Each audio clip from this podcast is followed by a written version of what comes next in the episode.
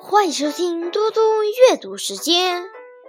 今天我要阅读的是故事《三个工人》。建筑工地上有三个工人在砌一面墙。第一个人走过来，好奇地看着他们工作。他问第一个人：“你在干什么？”第一个人没好气地说：“你没看见吗？在砌墙。”那个人又问第二个人：“你在干什么？”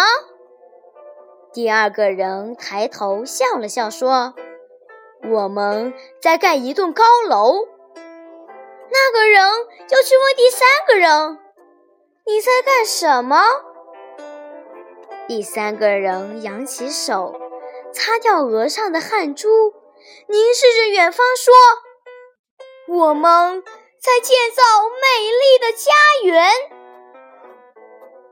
十年后，第一个人在工地上砌墙，他成了技术工；第二个人坐在办公室画图纸，他成了工程师；第三个人。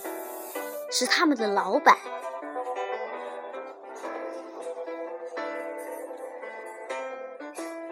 谢谢大家，明天见。